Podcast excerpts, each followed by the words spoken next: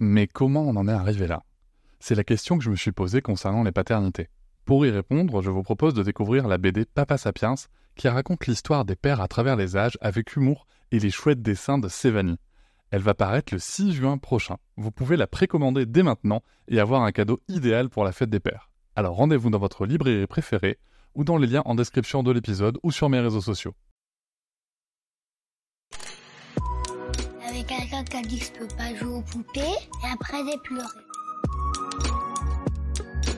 Bienvenue sur Papatriarcat, le podcast qui réfléchit à la parentalité au XXIe siècle pour l'affranchir du modèle patriarcal.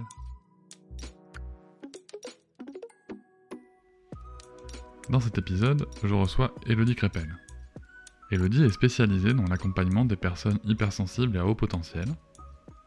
Elle a aussi fondé avec son mari la maison d'édition Elle et Graines, qui a tout un tas de chouettes livres à son actif, notamment euh, les ouvrages de Fanny Vella, aussi les ouvrages de Sévanie, et ceux bien évidemment d'Elodie sur des sujets d'hypersensibilité, et pour lutter aussi contre les discriminations et différentes violences, notamment les violences éducatives ordinaires.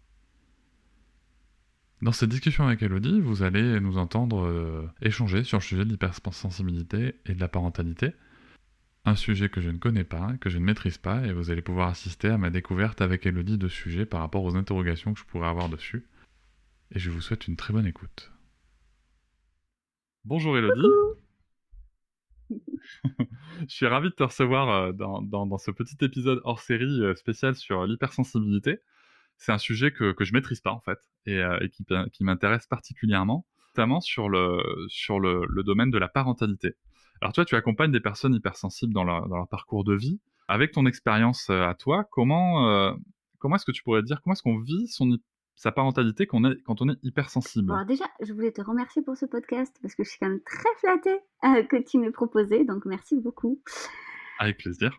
Euh, alors, l'hypersensibilité et la parentalité, je pense que d'abord, il faut que je fasse une petite parenthèse de ce que c'est l'hypersensibilité, parce que peut-être que les gens qui vont écouter ce podcast euh, ben, n'en ont aucune idée. Il y a deux choses essentielles pour se dire hypersensible. Il y a une hyperémotivité, donc les émotions, ben, comme on sait, et c'est chez tout le monde pareil, sauf si on est vraiment hyposensible ou dans la case des sociopathes. Alors je mets ça entre guillemets parce que souvent on a l'image d'un sociopathe un peu comme dans les séries, mais c'est pas du tout ça. Hein. Tous les sociopathes ne veulent pas tuer tout le monde ou pas du tout. C'est vraiment en fait, bah, ils vont ressentir beaucoup moins les émotions. on va dire ça comme ça. Mais sinon, voilà, tout le monde, on ressent des émotions en longueur de journée et c'est normal et c'est fait un petit peu bah, en dents de scie, en haut, en bas, en haut, en bas. Chez les hypersensibles, on est plutôt sur du grand 8 en fait. C'est-à-dire que les hauts sont très très hauts, les bas sont très très bas et ça peut aller très vite. C'est pour ça que pendant des années, notamment, eh bien, on a diagnostiqué, et là le terme est bon parce que je rappelle que l'hypersensibilité n'est pas une maladie, mais pendant longtemps, on a diagnostiqué l'hypersensibilité comme de la bipolarité. Ça n'a absolument rien à voir. Mmh Donc, euh, et encore aujourd'hui, malheureusement, mais j'ai l'impression qu'il y a quand même beaucoup moins de témoignages et que ça tend à disparaître. Sachant qu'on peut être hypersensible et bipolaire, bipolaire sans être hypersensible. Enfin bon, voilà, ce sont vraiment deux choses différentes.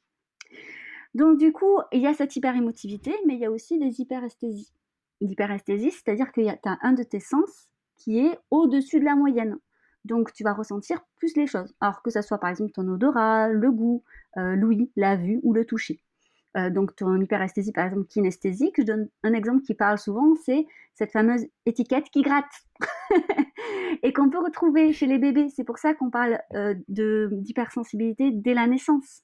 Parce que par exemple, bah, il y a certains bébés, ils vont être très très très gênés par cette petite étiquette ou parce qu'ils ont la couche mouillée par exemple. Alors que pour d'autres bébés, mmh aucun souci. Euh, ça peut être aussi les bruits. Et là, ça va, hop, tu vois, enchaîner avec ta question sur la parentalité, parce que la première chose qu'on entend souvent chez les parents hypersensibles, c'est je n'en peux plus du bruit.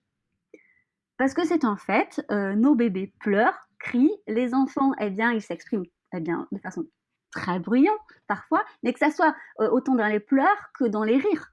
Et ça, ça peut gêner énormément le parent hypersensible, surtout si effectivement il a une hyperesthésie acoustique. Du coup, hyperesthésie, c'est-à-dire que vraiment, hein, euh, le bruit, il entend. c'est-à-dire qu'un son peut être un bruit. Et donc forcément, bah, il faut s'imaginer mmh toute la journée, c'est comme s'il était, je sais pas, euh, en plein concert euh, de métal avec deux baffes de chaque côté des oreilles. ben, ça fatigue énormément. voilà. Et quand on est hypersensible, ça ne veut pas dire qu'on a les cinq sens euh, qui sont en hyperesthésie. Hein. On peut en avoir qu'un seul, par exemple. Et puis ça peut changer. Euh, moi, alors pour donner un exemple plus personnel, moi c'est très visuel. C'est-à-dire que j'ai besoin et j'ai découvert le minimalisme il y a deux ans. On est devenu minimaliste. Et en fait, euh, je me rendais pas compte à quel point avoir du désordre ou en tout cas des objets autour de moi, eh bien, euh, impactait mon état et mon humeur. C'est-à-dire que je me sentais en fait écrasée sans savoir le pourquoi, parce qu'en fait, bah, on est tout le temps visuellement sollicité on est dans une société de sollicitation visuelle, hein, que tu ailles dehors euh, ou euh, maintenant bah, sur les écrans. Euh, par exemple, la publicité, on n'a jamais été autant sollicité visuellement tout le temps, tu vois. Et si en plus chez moi j'ai mmh plein de choses, et eh ben en fait ça m'oppresse. Et ça je le savais pas. Puis en fait, bah, je suis devenue minimaliste et en fait je me suis rendu compte que oh ben, en fait, j'avais une hyperesthésie visuelle que je ne réalisais pas. Donc parfois, tu vois, les gens sont peut-être hypersensibles, mais ne, ne sont pas au courant. Et je pense que c'est important dans la parentalité de se découvrir hypersensible. Parce que quand on comprend quelque chose de soi-même, eh bien déjà ça donne différentes clés. C'est pas le but d'enfermer dans une case avec une étiquette, hein, parce que j'entends souvent cette critique en disant ce n'est qu'une étiquette. J'ai envie de dire que déjà d'une part, une étiquette ça se colle et ça se décolle, donc limite c'est pas très grave. Mais en plus de ça, des étiquettes de toute façon on en a tous et toutes. Je veux dire depuis notre plus tendre enfance on nous en colle partout, tu vois? Donc autant choisir l'étiquette qui t'est le plus confortable, parce que si c'est toi qui te la colle, tu sauras comment la décoller quand tu n'en auras plus besoin. Donc c'est pas un mal pour moi. Et puis en plus, ça peut te donner des outils essentiels. C'est-à-dire que vraiment de te dire que, ok, je suis pas sensible. Ah, mais c'est pour ça que je réagis comme ça. Ah, mais alors si je réagis comme ça, peut-être que je peux faire autrement. Et comment je peux faire dans ma parentalité autrement? Surtout qu'en général, les chiens ne font pas des chats, et que quand il y a un parent hypersensible, probablement un enfant, et vice-versa. Et c'est parfait de le savoir parce que c'est important de, pouvoir se comprendre. J'aime beaucoup ton, image de l'étiquette qu'on peut se coller parce que comme ça on sait comment la décoller. C'est très important en effet de, s'en rendre compte. C'est vachement intéressant. moi, ce que je comprends, c'est que pour le coup, avec euh, l'hyperesthésie, tu as une espèce de surcharge, c'est ça qui, peut arriver. Totalement. C'est-à-dire que mm. euh, ça peut être la vue, par exemple. Je pense notamment, eh bien, alors quand j'ai la vue, mais ça peut être notamment, tu travailles avec les écrans ou avec un néon dans ton bureau, par exemple. C'est des choses qui vont en fait te fatiguer. Euh, tu vas les... En fait, tu vas pas t'en rendre compte. Parce que ce qui est intéressant, c'est que moi, j'aime bien relier justement l'hyperesthésie aux émotions. À un moment donné, la personne, elle s'agace. Pourquoi elle s'agace? Pourquoi en fin de journée, elle va perdre plus patience? Pourquoi elle va être un peu plus tendue? Pourquoi elle va être un peu plus sur la défensive? Faut savoir qu'avant une émotion, comment fonctionnent les émotions, c'est qu'avant, il y a un ressenti. Mais comme on est des êtres un peu plus intellectuels en tant qu'être humain, eh bien, on est moins connecté à nos ressentis. Alors que des ressentis corporels, on en a tout le temps. Alors, bien évidemment, tu vas me dire, on ne peut pas être toujours connecté à nos ressentis corporels parce qu'on ne pourrait pas faire nos tâches au quotidien, tu vois. Mais ce sont des signes. Par exemple, voilà, j'ai des yeux qui commencent à piquer, qui a commencé à brûler. Alors, je peux pas m'arrêter forcément de, travailler, mais ça veut peut-être dire que là, si j'étais attentive à ça, je vais faire une pause, je vais éteindre mon écran, je vais euh, sortir enfin, à la lumière du jour et non pas à une lumière, tu vois, un éclairage électrique. Et peut-être que ça ira mieux. Sauf qu'en général, on ne fait pas attention à ça. Et en fait, au fur et à mesure, on fatigue, on fatigue, on fatigue. Puis après, on en fait, on se tend physiquement, mais on fait toujours pas attention à ça. Et puis après, on est on n'est pas bien, puis on commence à, tout prendre mal. Alors du coup, on va dire, ah, je suis susceptible. Du coup, tu vois, ça va être un cercle vicieux. Genre, ben voilà, mais pourquoi je suis comme ça? Ça va pas, on va culpabiliser. En, plus, l'hypersensible va sentir quand il agace les autres parce qu'il a comme des antennes, si tu veux, où il capte les émotions des uns et des autres. Donc il va dire, ben voilà, ça y est, on m'aime pas comme je suis, ça va pas, j'ai un problème, c'est moi qui ai un problème. Et tout ça va générer, si tu veux, vraiment un cercle vicieux immense. Et il va finir sa journée sur les rotules en disant, ben voilà, j'ai passé une mauvaise journée et tout. Alors que s'il faut s'il avait écouté ses petits ressentis au départ, parce qu'il avait une meilleure connaissance de lui, tu vois, eh bien, il aurait pu éviter tout ça. Et dans la parentalité, c'est pareil. Mais ouais, mais j'ai vraiment l'impression que dans ce que tu dis que pour le coup, avoir conscience de ses perceptions sensorielles, et euh, c'est essentiel. En tant qu'hypersensible, encore plus. C'est une évidence. Parce qu'on est, euh, moi j'aime bien, il y, a un, roman de, de Saverio Tomasella, c'est À fleur de peau. Et je trouve que ça correspond assez mmh bien. Euh, par exemple, l'hyperesthésique kinesthésique, moi, j'ai beaucoup de mal sur mes fleurs, les massages. Donc, aller voir un kiné, un ostéopathe, c'est l'horreur pour moi, surtout s'il fait pas attention à tout ça, tu vois. Mais je suis pas la seule, et ça, c'est hyper important de le savoir, parce que si on le sait pas, on se dit que on n'est pas normal. Alors ça, déjà, ça génère moralement, tu vois, une enclume sur soi.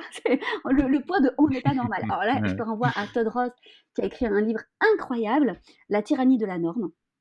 Parce qu'il remet tout en question par rapport à ça, vraiment.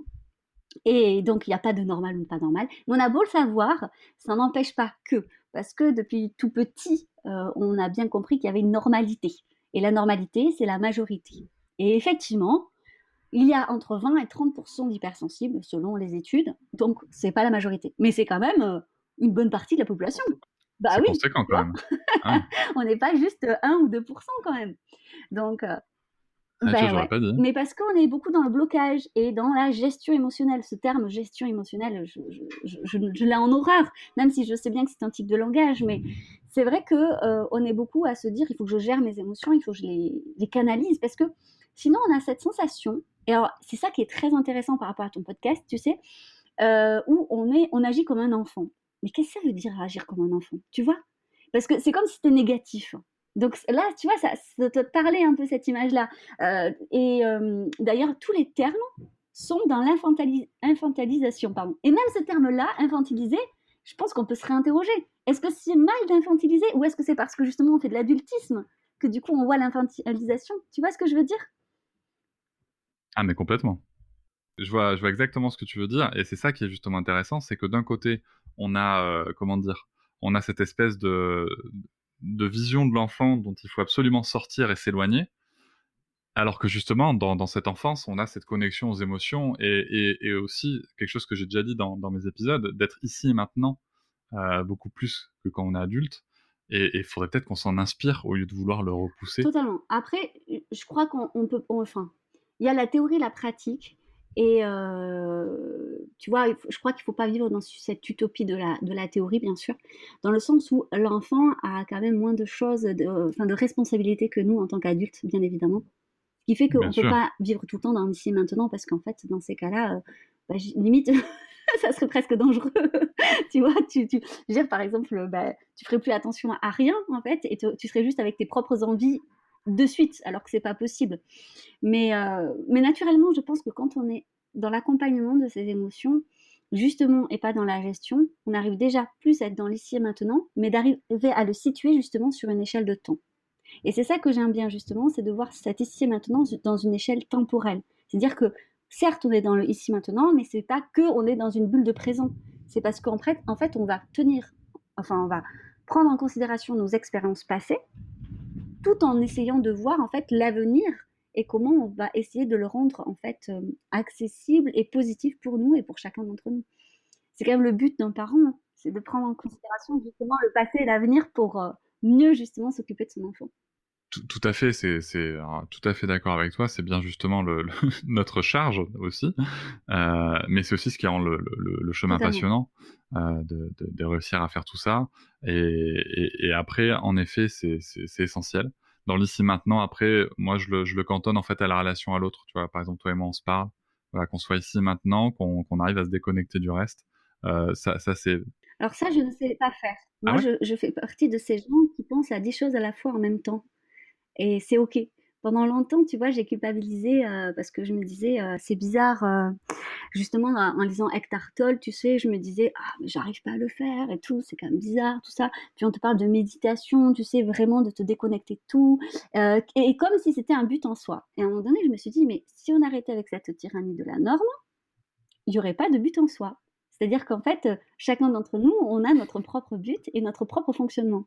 C'est comme en ce moment, il y a énormément euh, la mode autour du yoga. Alors je dis mode, mais c'est sans, euh, sans négativité aucune, hein, bien sûr, sans jugement, mais on en parle beaucoup mmh de cette pratique. Et de la méditation également. Et j'ai beaucoup, euh, notamment, de surdoués que, en coaching et qui me disent, mais moi, j'arrive pas à m'y mettre. J'ai alors, c'est quoi le problème?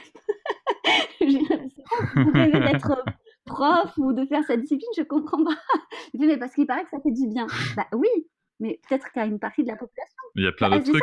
Si ça vous fait pas du bien, ne forcez pas, tu vois.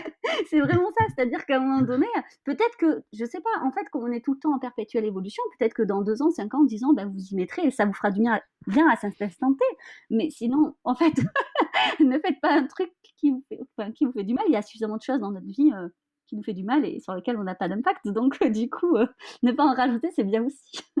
Et j'ai cette question qui me vient là quand tu parles de normes. Euh, c'est une question qui me vient souvent quand je pense à l'hypersensibilité, euh, notamment quand on parle de, de comment dire de l'hyperémotivité. Alors, je vais essayer de bien la formuler. Euh, si tu veux, dans une société où euh, les émotions sont quand même, euh, on nous apprend à, les mettre de côté, principalement.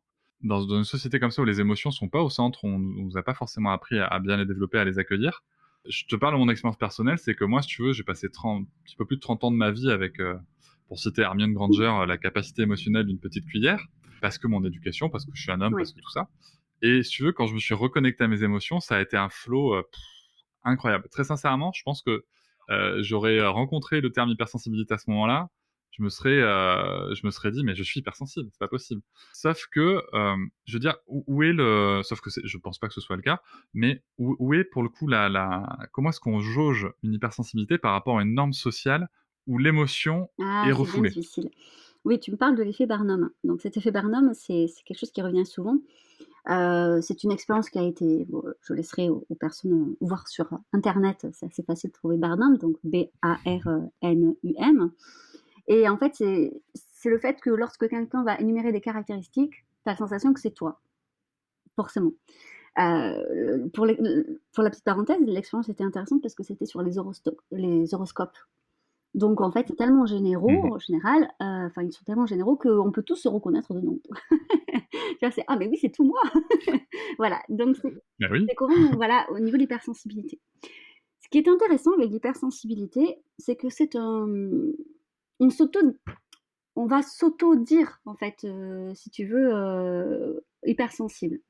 Alors, il y a deux façons de voir l'hypersensibilité. Il y a l'hypersensibilité donc euh, de naissance qui est vraiment l'état et qui va se voir en fait au niveau de notre fonctionnement sur toute notre vie. Et on va le voir dès l'enfance. Donc certes, souvent on nous dit tous les enfants sont hypersensibles. C'est faux. C'est faux. Oui, il y a une grande densité chez les enfants au niveau des émotions, et surtout si on leur laisse toute la liberté et tout l'espace pour le faire. Mais tous les enfants ne sont pas hypersensibles. Euh, il y a aussi le terme de baby. Alors après, euh, bah, tu trouveras des théories euh, plus ou moins farfelues là-dessus. Il y en a qui sont pour, contre. Bon, je laisse à chacun faire son point de vue mais il, euh, amène quand même une idée intéressante euh, sur cette intensité par rapport à d'autres enfants, tu vois. Et ensuite, il y a l'hypersensibilité qu'on va vivre en fait sur une période donnée de notre vie, face à un trauma, euh, face à quelque chose de difficile. Par exemple, tu viens de vivre le décès d'un proche, c'est difficile pour toi. Bah oui, en fait, tu vas peut-être beaucoup pleurer, avoir beaucoup d'émotions, avoir le besoin d'exprimer tes émotions. Et tu vas vivre en fait une période de grande densité émotionnelle, mais ça ne fait pas de toi un hypersensible pour autant. Hiring for your small business? If you're not looking for professionals on LinkedIn, you're looking in the wrong place. That's like looking for your car keys in a fish tank. LinkedIn helps you hire professionals you can't find anywhere else, even those who aren't actively searching for a new job but might be open to the perfect role. In a given month, over 70% of LinkedIn users don't even visit other leading job sites. So start looking in the right place. With LinkedIn, you can hire professionals like a professional. Post your free job on linkedin.com slash people today. Et donc, du coup, pour okay. essayer de répondre à ta question, c'est compliqué. c'est compliqué parce que je pense que... Et c'est pour ça que je revenais à cette histoire d'étiquette. Parce que je me dis, ma foi, à qui ça fait du tort, à qui ça fait du mal, à personne si jamais tu as envie de te dire hypersensible, si jamais ça répond finalement à un besoin à un moment donné de ta vie. Tu vois? C'est plus compliqué par contre si tu mets cette étiquette sur ton enfant. Là, est, c'est, beaucoup plus délicat. Mais là, je parle vraiment des gens pour eux-mêmes, tu vois? De se dire, ben, ok, ben moi, en fait, je pense que je suis hypersensible. Donc, tu vas te renseigner sur le sujet, tu vas peut-être en parler à tes proches, et ça va peut-être te servir, alors, je, je mets le mot en, en gras, mais d'excuses, d'accord Pour expliquer certains de tes, de tes, comportements. Ma foi, pourquoi pas? Le problème, c'est si jamais tu te dis Ah ben je suis hypersensible, c'est comme ça, je peux pas changer. Là, il y a un problème, par contre.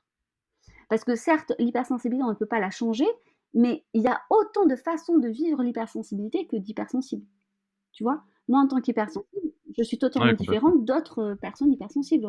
On n'a pas la même hypersensibilité déjà, puis en plus, il y en a qui vont la vivre bah, difficilement, d'autres qui, qui, vont en faire un atout, et puis en fait, euh, on est tous différents. Surtout que des étiquettes, on n'en a pas qu'une. Donc, euh, je veux dire, en fait, moi, euh, bah voilà, je suis une femme cisgenre, je suis blanche de peau, euh, tu vois, il y a plein de. Et ça, ça joue, en fait, tout, toutes ces étiquettes. Tu vois Le fait d'être née en France, c'est quand même un, un, pays différent que si j'étais née ailleurs. Enfin, et ça, ça joue aussi dans ma personnalité et dans ma construction psychique. Bah, c'est un peu pareil avec l'hypersensibilité. Et à un moment donné, peut-être que, enfin, finalement, tu sais, moi, avec mon travail, oui, je le dis que je suis surdouée hypersensible, mais dans ma vie de tous les jours, je me présente pas en disant bonjour Elodie, surdouée hypersensible. tu vois, je me présente pas comme ça. ouais, et puis ça fait, ça fait bizarre. Et puis je m'en fous en fait. Mais non, je, enfin, vraiment, en fait, euh, ça a très peu finalement d'impact dans ma vie de tous les jours. Parce que je l'ai tellement accepté que finalement, ça fait même plus partie des étiquettes vraiment en fait dont j'ai besoin. Et oui, mais c'est ça, c'est que tu, tu t'as plus, plus forcément ce besoin de définition permanent euh, qui est important. Et ça, je trouve, enfin, tu, me dis si je me trompe, mais ça, je trouve que c'est quelque chose qui vient justement quand on, s'est trouvé. C'est ça. On s'est trouvé, on n'a plus besoin de se mais définir. on a besoin d'une étape intermédiaire, et l'étape intermédiaire, c'est cette étiquette quand même, parce qu'elle permet, ben voilà, encore une fois, vraiment de se comprendre et de le dépasser. C'est pour ça que, bah, ma foi, j'ai pas de souci avec ces gens. Et puis c'est toi qui te la colle. C'est ça, c'est très différent. Tu vois, et, et, ça, ça, ça, tu vois vraiment, c'est une phrase que je, je pense qui a marqué pendant très longtemps, parce que c'est toi qui te la colle. j'ai fait un épisode sur les étiquettes, ah, hein, où, justement, ce qui, me, ce qui, me, dérange, c'est justement les étiquettes qu'on colle aux enfants, notamment, et, aux gens. Mais quand c'est toi qui te la colle, et avec, avec ta, ta, ton cerveau mmh, mmh, construit mmh. et tout, c'est en effet une démarche totalement différente et même très intéressante. Et dans la parentalité, alors justement... je, te fais, je coupe, te coupe, mais c'est là où la différence, c'est-à-dire que je préfère quelqu'un qui me dise je pense être hypersensible, comment je peux accompagner mon enfant, que plutôt je pense que mon enfant est hypersensible, comment je peux l'accompagner. Parce que finalement, quand on se pense hypersensible, on va mettre en place des outils pour s'accompagner soi-même dans ses émotions. Et c'est quelque chose qu'on peut faire après, vu qu'on sait le faire pour soi, on va davantage pouvoir le faire auprès de notre enfant, qu'il soit hypersensible ou non au final.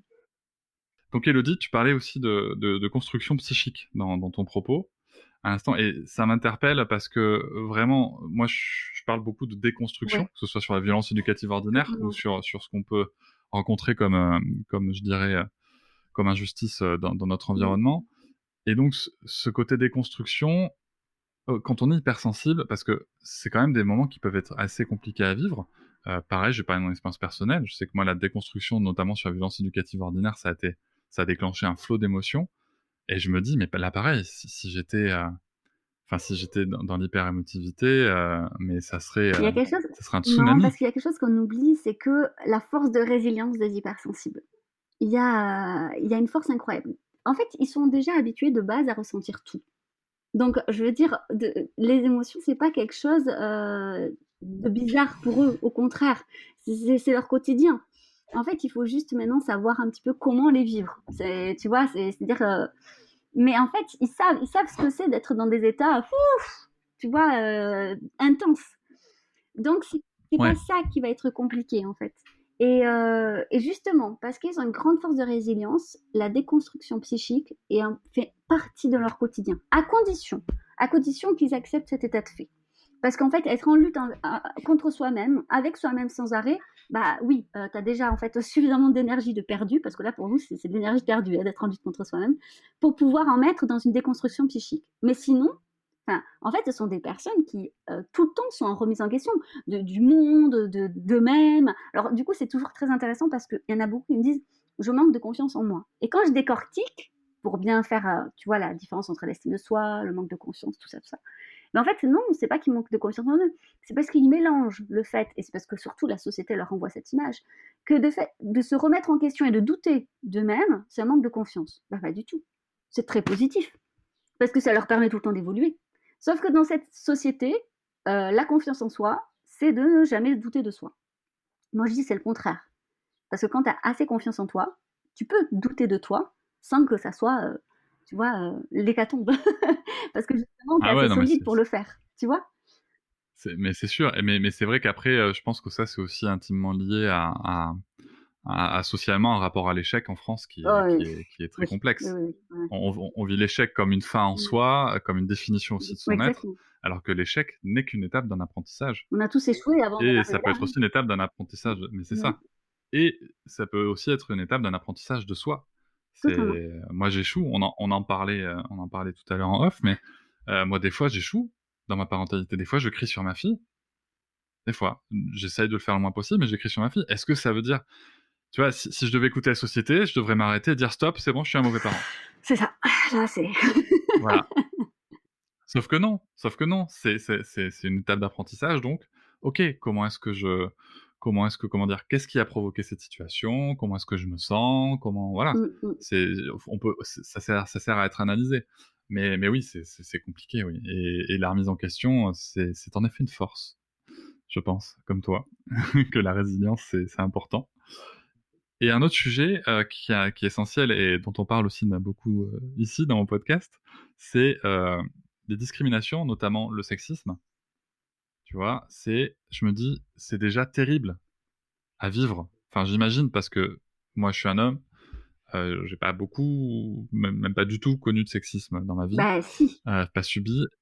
Aussi. Oui, non. Parce que justement, les garçons, on leur dit de pas avoir d'émotion. Bah, parce que les, en, effet, en effet, j'ai mes injonctions de bah virilité qui sont sociales, mais je n'ai pas subi de la part d'un tiers, si tu veux, un sexisme, euh, un sexisme exacerbé. Mais c'est super intéressant que tu le prennes sous cet angle-là, parce, que... ça rajoute une dimension à ma question. Oui, parce que j'allais te dire, euh, je, je, pense qu'en fait, les, les, conséquences sont, sont, différentes, mais en fait, si, il y, y, a des femmes qui euh, amènent cette injonction de virilité chez, chez les hommes, justement.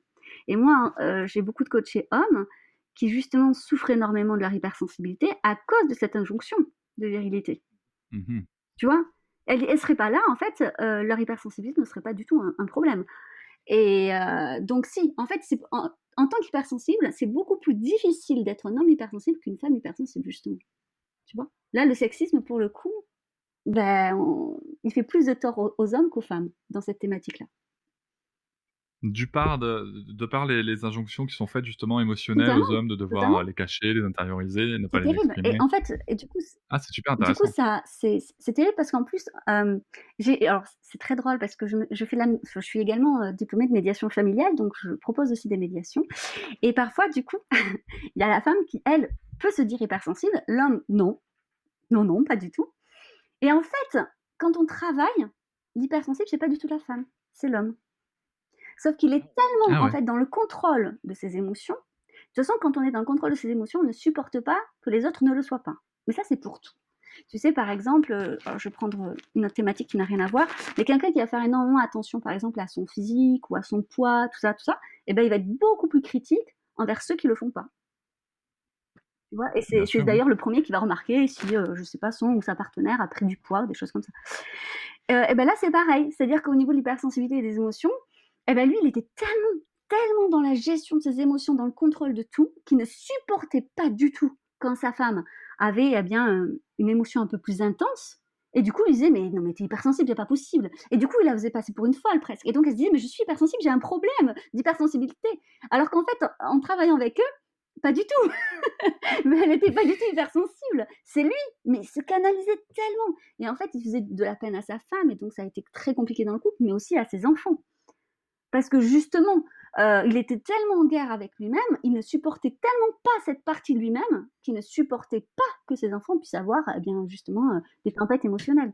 Et sur cette idée de tempête émotionnelle, c'est intéressant parce que on utilise beaucoup ce terme pour éviter de dire crise, hein, bon, voilà, euh, pour parler des enfants. Mais en fait, les gens oublient qu'en grandissant, on en a encore. C'est-à-dire que dans la parentalité, euh, alors tu utilises euh, le terme que tu veux, bienveillant, positif, respectueux, mais non, il y a toute une flopée de termes pour dire la même chose. Moi, je préfère éclairer. Allons-y pour éclairer.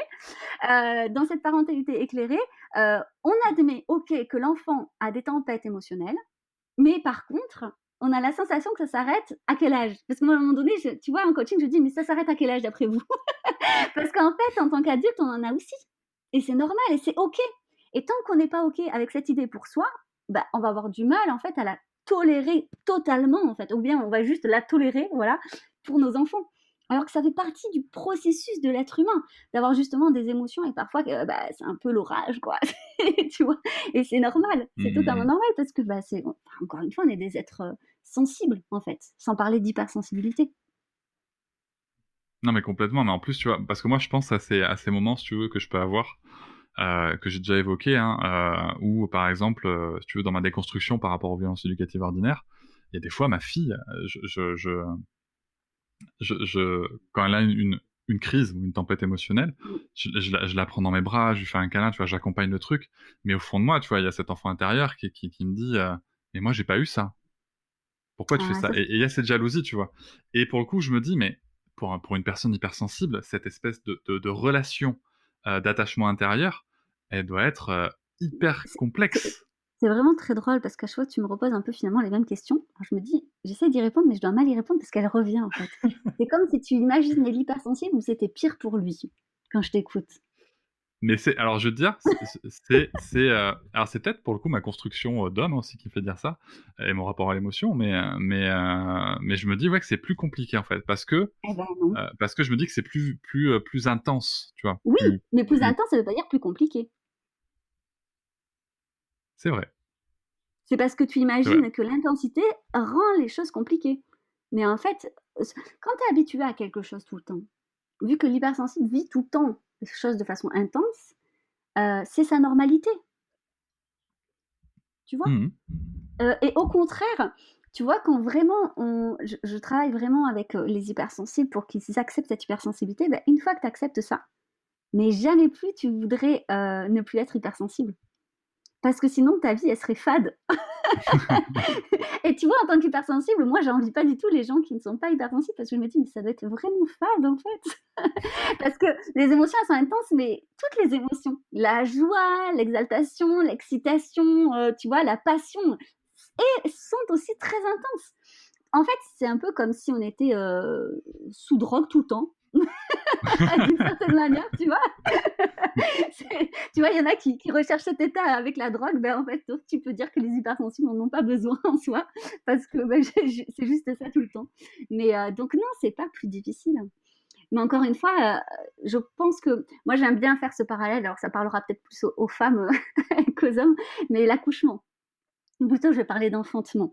Et euh, tu vois, les contractions sont intenses. Mais plus tu luttes contre cette intensité, plus finalement la douleur devient de la souffrance. Mais si tu acceptes que ça fait partie du processus de l'enfantement, ben en fait, t'en souffres pas du tout. Mais pas du tout. Alors là, en effet, ça parlera sûrement plus aux femmes qu'aux hommes. En tout cas, euh, je, tiens, je tiens à préciser à, à- à nos auditorices que euh, vous êtes en train d'assister en direct à ma déconstruction sur l'hypersensibilité. Ben, je suis contente. Donc, euh, non, mais tu vois, c'est vrai que je, je viens de percuter qu'en effet, je le voyais comme quelque chose de, de, de fondamentalement compliqué, alors que, alors que non, t'as raison. Si quelqu'un, tu vois, je vais te donner un, je vais te donner un exemple tout con. Moi, je suis 1m93. Euh, bah, ma- ma- Mon mari aussi. voilà, mais ma, ma vie est faite euh, de, de, de, de, de, de, de- de ça, de ce point de vue-là. Et, euh, et j'ai des gens plus petits qui m'ont déjà dit, mais ça doit être compliqué pour toi de passer les portes pour machin. Mais non, parce qu'en fait, automatiquement, je me suis habitué à me pencher, à machin, un truc. Et tu vois, je fais un peu ce parallèle-là. C'est euh, C'est ça. euh, non, c'est pas plus compliqué finalement pour l'hypersensible parce que il, euh, il, il, il, le- vit depuis qu'il est, qu'il est petit. Après, si c'est compliqué pour lui, comme ça peut l'être pour une personne non hypersensible des situations, faut, faut juste l'accompagner et, voilà fait, quoi. Ce qui est compliqué, c'est le regard des autres. Tu vois, Mhm. imaginons que toute ta vie, on te dise Oh mon pauvre, t'es grand en fait, t'es trop grand, t'es trop grand, c'est- un problème, penche-toi, penche-toi, vas-y, penche-toi un peu, baisse ta tête. Ben en fait, tu, te tu vas peut-être complexer sur ta taille. Bien sûr. ouais. Voilà, ben, c'est un peu pareil. Parce que l'hypersensible, on lui a dit depuis trop- tout petit, mais t'es trop, tu fais trop ci, trop ça, t'es trop, mais arrête avec ça, mais arrête ton caprice, euh, avec ces phrases de VO terribles, genre euh, vas-y, ben, pleure, tu pisseras moins, ou bien euh, Eh, dis donc, un vrai mec, ça pleure pas, enfin, tu vois, toutes, toutes ces conneries, en fait, tu m'excuseras. Ah oui, vas-y, vas-y. termes. Eh ben, du coup, il va se dire qu'il a un problème et il va en souffrir. C'est tout. En fait, le problème, c'est les autres. Pour reprendre la fameuse phrase. pour, reprendre oui, notre, notre cher ami. Euh, mais euh, non, mais c'est ça qui est, qui est, qui est, qui est intéressant, c'est qu'il n'y a pas de, y a pas de, ça n'est qu'une caractéristique. Point. Euh, c'est c'est tout, et c'est chouette, c'est chouette de l'entendre, et, et c'est important, je pense, dans, dans- de le dire de manière euh, claire Ah et ben, c'est posée. tout mon travail sur les réseaux sociaux, justement. Donc pour le coup, Elodie, je vais te poser euh, la, la dernière question euh, que je pose un petit peu à tous mes invités. Quel Mhm. conseil tu aurais pour les parents ou parents devenir Là, je vais catégoriser hypersensible. Ouais. Alors peut-être hypersensibles euh, qui le savent ou qui le savent pas, je ne sais pas. Je te laisse, je te laisse donner tes, tes, tes- tes avis. Donc pour le coup, ces parents hypersensibles sur leur début en parentalité. Je crois que c'est vraiment bateau, hein, mais euh, c'est d'être bien avec soi-même. Je veux dire, euh, d'accepter qu'on ne soit pas parfait, que cette perfection n'existe pas, hein, qu'il faut arrêter ce délire-là total du parent parfait. Euh, les enfants n'ont pas besoin de parents parfaits. Ils ont besoin de parents qui, s'aiment suffisamment pour les aimer eux, en fait. Parce que justement, je crois qu'on oublie que tout ça se fait par l'exemple. L'enfant, en fait, il, est, il apprend énormément sur notre façon d'être. Je me rappelle, tu sais, en coaching, j'avais une maman, euh, je raconte souvent ça parce que ça m'avait énormément marqué. Et elle me disait, mais ma fille manque de confiance en elle, c'est terrible. En longueur de ton, elle se dit qu'elle est nulle dès qu'elle n'y arrive pas. Eh bien, du coup, elle, elle, elle, abandonne. Et puis, elle se dit vraiment qu'elle est nulle, qu'elle sert à rien, qu'elle est bête. Et puis, bon, voilà, on parle d'autre chose. Et à un moment donné, je lui explique quelque chose et elle se tape le front comme ça. Elle me dit Ah, qu'est-ce que je suis conne Et je lui dis Tu fais ça devant ta fille aussi? Elle me dit Ah, ben je sais pas. Je dis te dire qu'à chaque fois qu'on t'explique quelque chose que tu ne savais pas, tu te tapes en disant que tu es conne. tu vois? Je dis Alors, tu auras beau dire à ta fille et confiance en toi, si tu continues à te frapper et à t'injurier, ça va être compliqué. tu vois? Mais cet exemple est parlant. Donc en fait, qu'on soit hypersensible ou non, eh bien, c'est important de, s'aimer pleinement et de s'accepter pleinement. Parce que l'enfant, il comprendra qu'en fait, euh, l'amour pour soi n'est pas du tout conditionné et qu'il n'y a pas une question de je le mérite ou je le mérite pas. Ben, c'est en fait je t'aime en tant qu'être humain et je te prends dans ton entièreté, tout simplement. Et c'est exactement ça, et c'est super beau de le dire comme ça. J'ai pas mieux. Donc, je te remercie beaucoup, Elodie, pour, pour cet échange. C'était super enrichissant, en tout cas pour moi. Et ben, je te dis à très bientôt. Je vous remercie de m'avoir écouté. Je vous invite à vous abonner et nous pouvons aussi nous retrouver sur Facebook, Instagram et sur le blog papatriarca.fr. À bientôt.